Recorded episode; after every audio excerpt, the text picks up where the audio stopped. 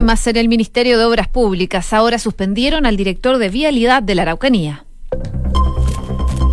Una de la tarde en punto, día viernes, 14 de febrero, ¿cómo están? Bienvenidos, Noticias en Duna. Vamos a revisar las principales informaciones, cerrando la semana y por supuesto también adelantando lo que podría estar sucediendo ya en los próximos días. Aquí con la compañía de Duna y de Josefina Stavrakopoulos. ¿Cómo estás, José? Bien, ¿y tú? Bien, todo ¿Preparada para celebrar San Valentín? Sí. Sí. ¿Tiene planes? No. pero cualquier cosa puede salir. no. Espero que me hagan planes. Ay, pero ¿y por qué, eso, ¿y por qué eso de espero, de esperar? Que, mira, no vamos a entrar en detalle. En un Chile que cambió eh, con, con mujeres empoderadas. Sí, pues porque si uno es empoderada a las 365 días de... Esta es una guerrera. Esta es una guerrera. No vamos a decir el nombre de, del susodicho porque ya. Pero te banco, viejo. Te banco, te banco, te banco. Oye, hablemos de cosas más interesantes Sí, como el clima. A esta hora en Santiago, 28 grados de temperatura. La máxima va a llegar hasta los 33. Va a ser una jornada bastante calurosa. Vuelve el calor a Santiago. Y así por lo menos va a permanecer durante mañana también aquí en la capital. Ya para el domingo probablemente bajan las temperaturas y la máxima podría alcanzar los 30 grados siempre. Totalmente despejado. Si nos vamos a la costa, 22 grados de temperatura. Ya se alcanzó la máxima. Está despejado a esta hora de la tarde, esperan vientos de entre 25 y 40 kilómetros por hora. Buenas noticias para los veraneantes que están en el litoral central, porque se espera que esté despejado, sobre todo durante la tarde allá en la costa. Buena noticia para los veraneantes. Si nos vamos brevemente a Concepción, revisamos a esta hora qué nos dice el pronóstico del tiempo. La temperatura actual es de 21 grados, la máxima va a llegar hasta los 21 y se espera despejado hoy día, el sábado y el domingo. Así que fin de semana agradable en Concepción.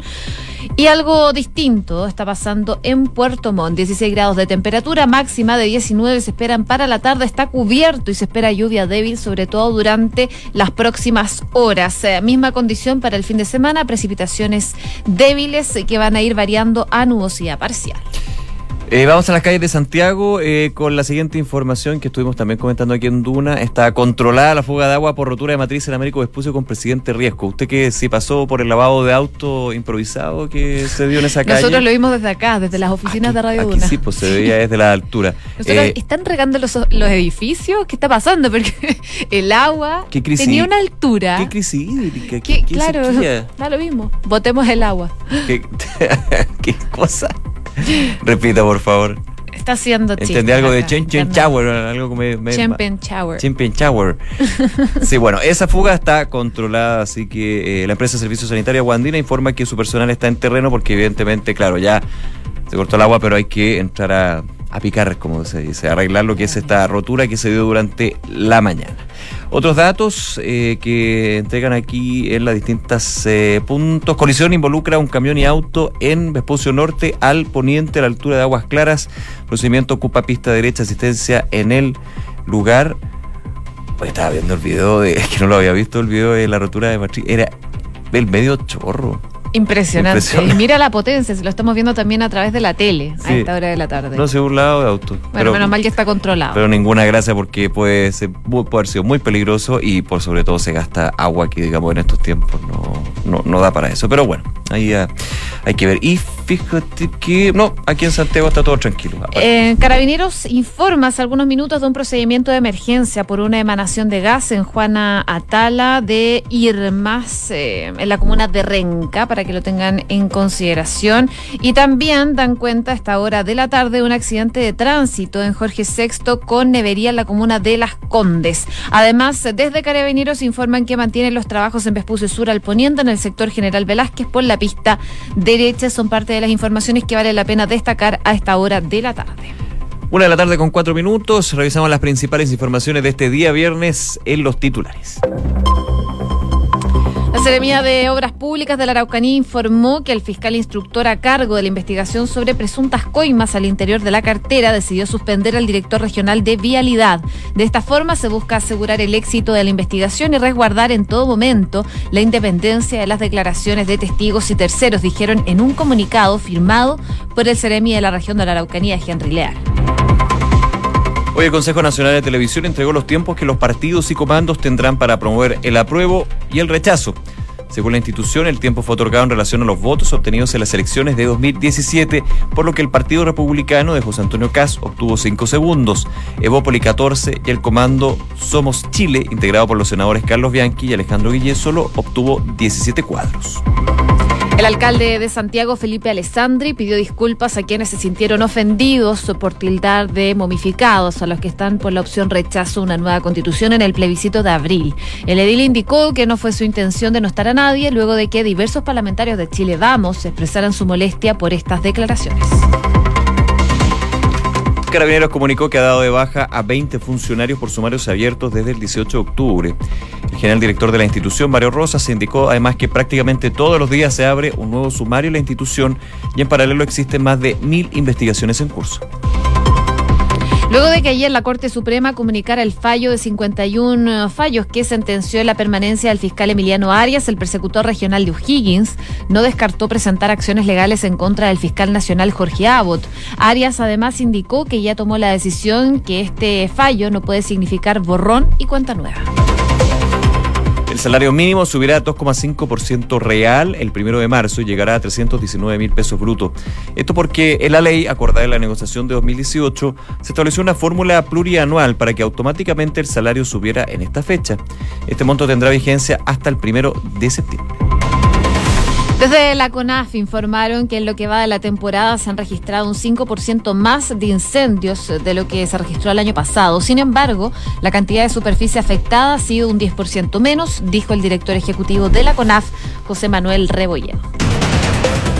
Hoy el gobierno chino rectificó los datos oficiales publicados ayer con el conteo de casos de coronavirus o COVID-19 y fallecidos por el brote, rebajando la cifra debido a un error de conteo. Según comunicaron las autoridades asiáticas, se habrían dado cuenta que 108 fallecimientos en la provincia de Hubei habían sido contados dos veces.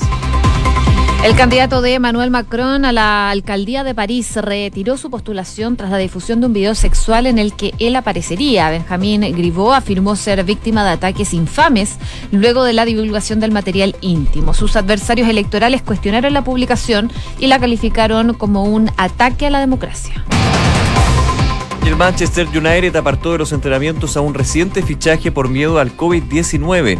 Odion Icalo, que llegó al club inglés a fines de enero, aún no se ha podido reunir con sus compañeros por temor de que contenga este virus. Una con siete minutos partimos revisando las principales informaciones que marcan la jornada de este viernes 14 de febrero. Una de ellas, y como ha sido la tónica durante esta semana, es eh, el tema de las coimas, o presuntas coimas más bien, al interior del Ministerio de Obras Públicas de la Araucanía. Un tema que salió por un audio del ex diputado de la UDI, Gustavo Asbun, pero que ha ido escalando. De hecho, durante la semana se conoció que ya hay cerca de 11 causas que ya la Fiscalía está investigando por... Eh, далее – acciones muy no muy bien habidas al interior de este ministerio en la región de la Araucanía. Pero hoy se generó otra consecuencia más de lo que está pasando en el MOP, porque la Ceremi de Obras Públicas de la Araucanía informó durante esta mañana que el fiscal instructor que está a cargo de realizar esta investigación de presuntas coimas al interior de la cartera decidió suspender al director regional de Vialidad. Según lo que decía un comunicado eh, que enviaron, eh, que esto se da en el marco del proceso sumarial eh, de la auditoría ministerial por eventuales faltas administrativas en la Dirección Regional de Vialidad de la región de la Araucanía. Se informa que el fiscal instructor ha determinado suspender entonces de sus funciones de forma preventiva mientras dure la investigación al director regional de Vialidad de la región de la Araucanía, Rodrigo Toledo. Básicamente es para que no se pueda influir de alguna forma los testimonios que se van a tener que dar mientras dure esta investigación. Testigos y personas que, terceros también, que quieran declarar en esta causa. Claro, en el comunicado entregado por el Ceremi eh, de la región, Henry Leal, se dice, de esta forma se busca asegurar el éxito de la investigación y resguardar en todo momento la independencia y la relación de testigos y terceros. Porque claro, obviamente ahí hay partes interesadas, hay algunos también que dicen que el propio Ceremi, Henry Leal, también está dentro de, por ejemplo, lo que es el caso, uno de los 12 casos, el caso de... Eh, eh, que involucra al exdiputado de la UDI, Gustavo Afón Así que evidentemente eh, algo más complejo. Señalaba lo siguiente el Cerémico, Ministerio de Obras Públicas, reiteramos nuestro compromiso con la probidad y en consecuencia en este y todos los casos vamos a utilizar todas las herramientas de las que disponemos para esclarecer los hechos, determinar responsabilidades y colaborar con la justicia. Así que una una renuncia, entonces, más que renuncia, en realidad es suspensión, perdón, es suspensión del director de Vialidad de la Araucanía mientras se desarrolla la investigación, una investigación que, ojo, podría durar su buen tiempo, así que puede ser una suspensión que se extienda bastante ahí en ese sector. Claro, vale destacar entonces que este caso se destapó, como mencionábamos antes, luego de que se publicara un audio donde se escuchaba al ex diputado de la UDI, Gustavo Boone, ofrecerle al empresario Bruno Fulgieri hacer gestiones ante el MOP para ayudarlo con una serie de problemas eh, contractuales. Esto a cambio de una suma de dinero que, según lo que se ha investigado, llegaría a los 30 millones de pesos, pero que, según Fulgieri, no llegó a concretarse. En dicho registro, el ex legislador gremialista menciona al actual ministro de Economía y entonces subsecretario del Ministerio de Obras Públicas, Lucas Palacio, quien se espera vaya a declarar el lunes ante la Fiscalía por este caso de presuntas coimas al interior del Ministerio de Obras Públicas, cartera la que ya no está, recordemos está en Economía, pero que en su entonces estaba en la cartera y ha sido mencionado por el ex parlamentario del Audi. Claro, declararía como testigo, mientras que el exdiputado Gustavo Bon estaría próximamente declarando como imputado en esta causa, que es una de las 12 causas que está eh, investigando la Fiscalía de la Araucanía con respecto a eventuales eh, actos de corrupción dentro del MOB de eh, esa región. Así que un tema que no solamente está desde el punto de vista judicial, sino también desde el punto de vista político, porque han habido algunas declaraciones. Por ejemplo, el día de ayer el ministro subrogante de Agricultura dudó de la probidad o digamos la, postura que podría tener Gustavo Asbun. Eso fue criticado por eh, la UDI, recordemos partido del ex parlamentario. Eh, han habido también declaraciones desde el gobierno donde se ha señalado, señalado la frase clásica que está muy bien eso, que las instituciones tienen que funcionar, estoy parafraseando, y eh, hay que estar a la espera, evidentemente, de señales que se den desde el Ministerio Público sobre estas investigaciones que si se confirman, son gravísimas, son gravísimas y esperemos que estén encapsuladas, porque algunos ya piensan que esto podría ser un modus operandi que no solamente se llevaba a cabo en la Araucanía, hay que conocerlo evidentemente, tenemos faltan pocos detalles porque está la carpeta investigativa, pero algo que podría también repetirse, por ejemplo, en otras eh, direcciones de vialidad del país. Ojalá que no sea así, pero eso puede ser preocupante. Pero sorprendente ¿eh? que por este caso también después se conozca que la Fiscalía ya estaba investigando otros casos eh, de posible corrupción al interior del MOB de la Araucanía. Preocupa y por supuesto es algo que vale la pena reflexionar al respecto. Una con doce. Escuchas Noticias en Duna con Josefina Stavrakopoulos y Nicolás Vial. Vamos a la región de los lagos, seguimos hablando del MOB, pero con otras noticias que son buenas noticias, porque ayer, recordemos, eh, en la segunda suspensión que tuvo de sus vacaciones, el presidente Piñera estuvo en esa región, estuvo visitando la ampliación de un aeropuerto y se le preguntó por el canal de Chacao, el puente, perdón, el canal de Chacao, el puente del canal de Chacao, ahí sí. El puente de Chacao, recordemos que estaba en un entuerto entre la empresa eh, constructora, en este caso Hyundai, y el Ministerio de Obras Públicas. La coreana estaba exigiendo pagos de sobrecostos que a juicio de la compañía estarían dentro de los contratos, a juicio del MOP no estarían dentro de los contratos. Ahí se le preguntó al presidente Piñera, él dijo que eh, sí o sí se iba a terminar de hacer el puente de Chacao y eso hoy día también se complementa con una información que se consigna mm, desde el Ministerio de Obras Públicas, porque el ministro subrogante de Obras Públicas, Cristóbal Leturia, comentó que el gobierno va a pagar a Hyundai Engineering and Construction los costos extras de la construcción del puente sobre el canal de Chacao. Esto solo respecto a los elementos extra que se pidieron por parte del Estado y que no estaban presentes en las bases de la licitación inicial. Claro, lo que decía el eh, titular subrogante del Ministerio de Obras Públicas es que el Estado ha pedido cosas extras que no estaban consideradas en las bases iniciales de la licitación y esas cosas, por supuesto, que tienen un costo y por esas cosas el Estado dice va a pagar lo que es justo respecto a eso. Eso sí, el pago no serían los cerca de 300 millones de dólares que solicitó la empresa cuando se inició el conflicto, recordemos ya, a fines del año pasado. Lo que decía el secretario de Estado subrogante es que estos elementos adicionales fueron pedidos para que la construcción no presentara problemas ya en el futuro. Así que al parecer se cierra eh, una parte de esta lista que ha, tenido en conflicto a Hyundai y al Ministerio de Obras Públicas por el puente Chacao. Y sobre el anuncio de ayer del presidente Sebastián Piñera que tú comentabas, Nico, eh, lo que decía el titular del MOP, eh, subrogante, dijo que las palabras del mandatario al decir que se zanjaron las diferencias no significa que se llegó a un acuerdo con Hyundai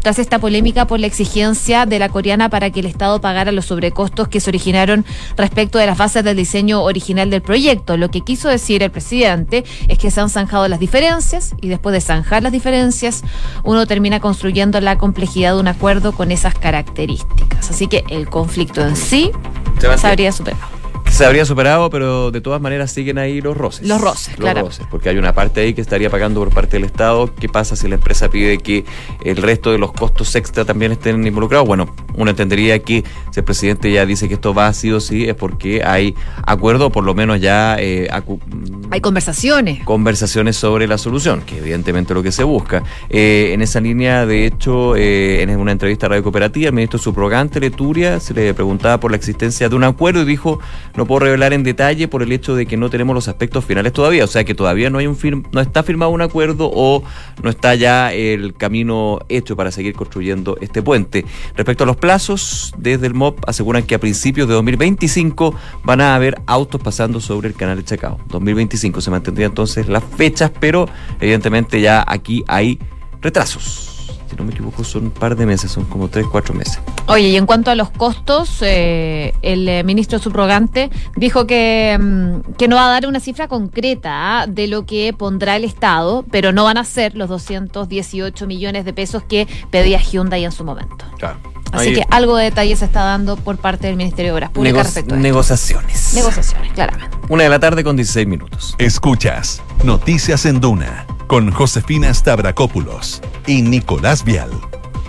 Hablemos un poquito de los incendios forestales, una temporada que ha sido compleja, como ya es la tónica, desgraciadamente, durante todos los años, especialmente en el verano, y hay balances de la Corporación Nacional Forestal, CONAF, con respecto a la cantidad de incendios. Y hay malas noticias y buenas noticias. La mala noticia es que han habido más incendios que la temporada pasada. La buena noticia es que la superficie afectada por estos incendios forestales ha sido menor. Hay que poner estas cosas en la balanza, digamos, para hacer esta tener una, mirada distinta. Del director ejecutivo de la CONAF, José Manuel Rebolledo, entregó la cifra de los incendios forestales, señalando que hasta ahora 64 incendios se encuentran activos a lo largo del país. Asimismo, producto de los siniestros, se han declarado cuatro alertas rojas en la región del Biobío, el Maule y la Araucanía. Según la CONAF, en lo que va de esta temporada, se han registrado 4.000, son impresionantes los números, 4.714 incendios forestales, lo que se traduce en un 5% más que el año pasado. Sin embargo, la superficie afectada ha sido menor, han sido 57.255 hectáreas, que es un 10% menos que la misma fecha del año pasado.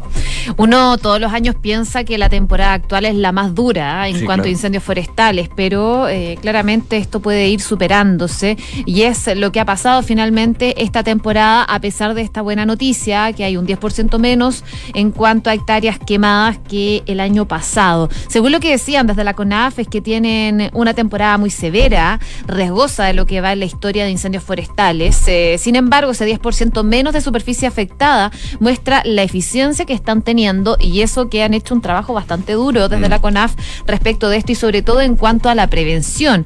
También decían que los incendios más complejos se encuentran en la zona sur del país, en el Maule, por ejemplo, hay un 23% más de incendios a igual fecha del año pasado, en el Biobío un 15% más y en la Araucanía un 24% más. Son datos que eh, vale la pena destacar porque es una situación riesgosa la de los incendios forestales y eh, por supuesto llama mucho la atención que se genera sobre todo en el sur del país, siempre se concentran en esa parte, sobre todo en verano. Lo que decía el director de la ONEMI, Ricardo Toro, es hacer un llamado a la población, por supuesto, a cooperar siempre eh, es un buen llamado porque muchos de los incendios se generan por mano de hombre.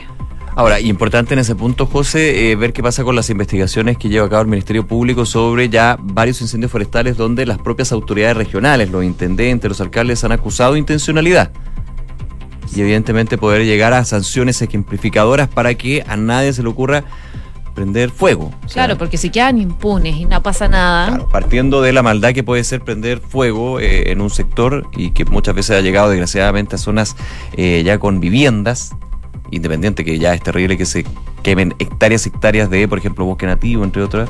Eh, y eh, lo complicado que también es cuando hay negligencia, cuando hay negligencia, error u omisión y que justamente termina con incendios forestales que termina con esta cantidad de hectáreas, 4.000, perdón, esta cantidad de incendios, 4.714 incendios, de distinta gravedad evidentemente, de distinta duración. Eh, nos ha tocado, por supuesto, ver varios incendios que duran días, otros que duran horas, pero en todos los incendios son muy preocupantes y el llamado de la anemia entonces a el cuidado por parte de la gente con cosas tan básicas como por ejemplo si usted está fumando en un lugar con pasto seco no tirar la, colilla. O sea, ni siquiera, o sea, ya a esta altura tirar la colilla tampoco, o sea, partiendo por ese punto. Son normas de convivencia básicas. Una con 20. Escuchas Noticias en Duna con Josefina Stavrakopoulos y Nicolás Vial.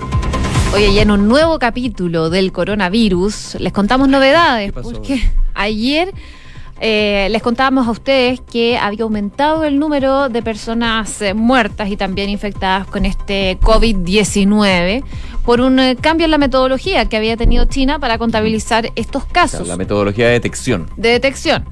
Pero al parecer no era tan real esa cifra porque se duplicaron algunos casos. Este COVID-19, la enfermedad causada por el coronavirus de Wuhan, deja ya 1.380 muertos y más de 63.500 casos confirmados en todo China, según los últimos datos oficiales publicados hoy, que por segundo día consecutivo entonces presentaron variaciones poco usuales. Como les contábamos el jueves, habían sumado 121 casos de decesos al balance total, así como 5.090 casos confirmados. Hasta el momento han sido dadas de alta más de 6 1.700 personas tras superar la enfermedad, pero es una situación que va cambiando producto de la metodología debido a que algunos casos se podrían haber duplicado, eh, que en algún momento Mira, todo esto va generando eh, repercusiones, sobre todo en la bolsa. Hemos comentado durante estos últimos días cómo, eh, por ejemplo, la baja en los contagios genera reacciones positivas en la bolsa y después este cambio de metodología que aumentó el número de casos y el número de muertes también generó reacciones en la bolsa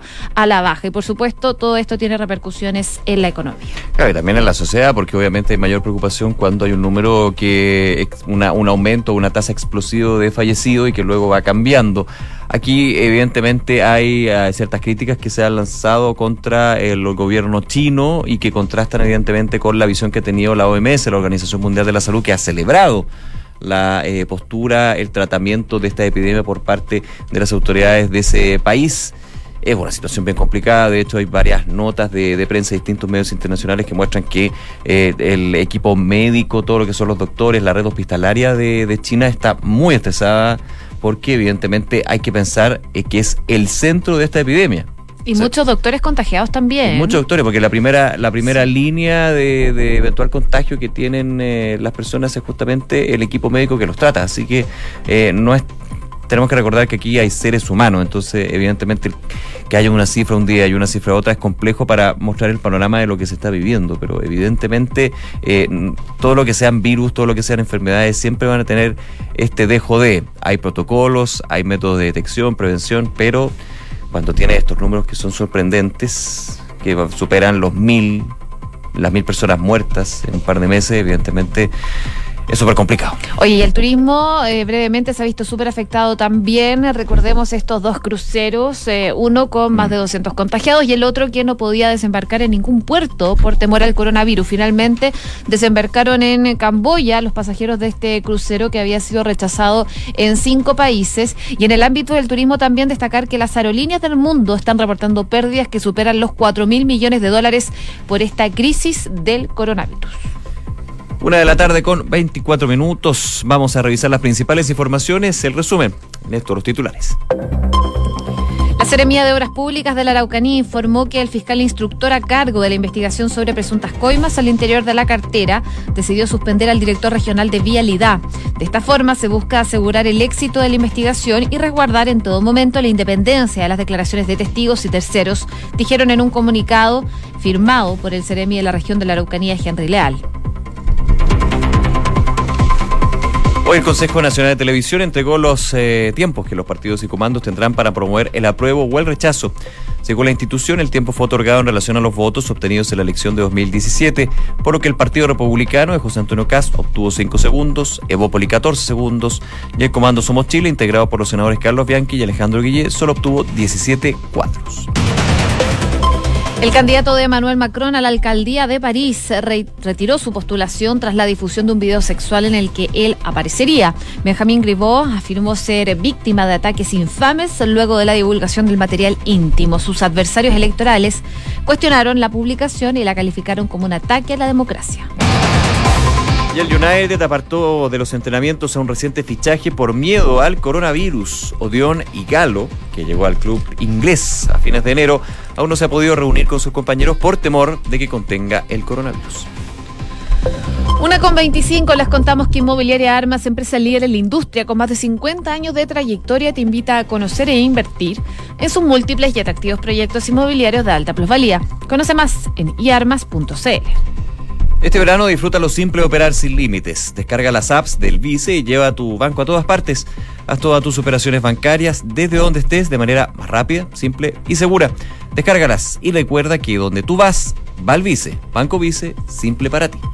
Credicor Capital pone a tu disposición un equipo de especialistas que te asesoran para hacer crecer, preservar y gestionar tu patrimonio. Son parte del grupo financiero Credicor, con más de un siglo de trayectoria en Latinoamérica y más de 30 años en Chile. Credicor Capital, excelencia en inversiones. Una con 25 nos vamos. Como siempre, muchísimas gracias por acompañarnos. La invitación a aprovechar nuestros contenidos en Duna.cl y a seguir a nuestra sintonía. Ya viene cartas notables y luego toda la música de Duna este día viernes. Que tengan un excelente fin de semana. Muy buenas tardes. Chao.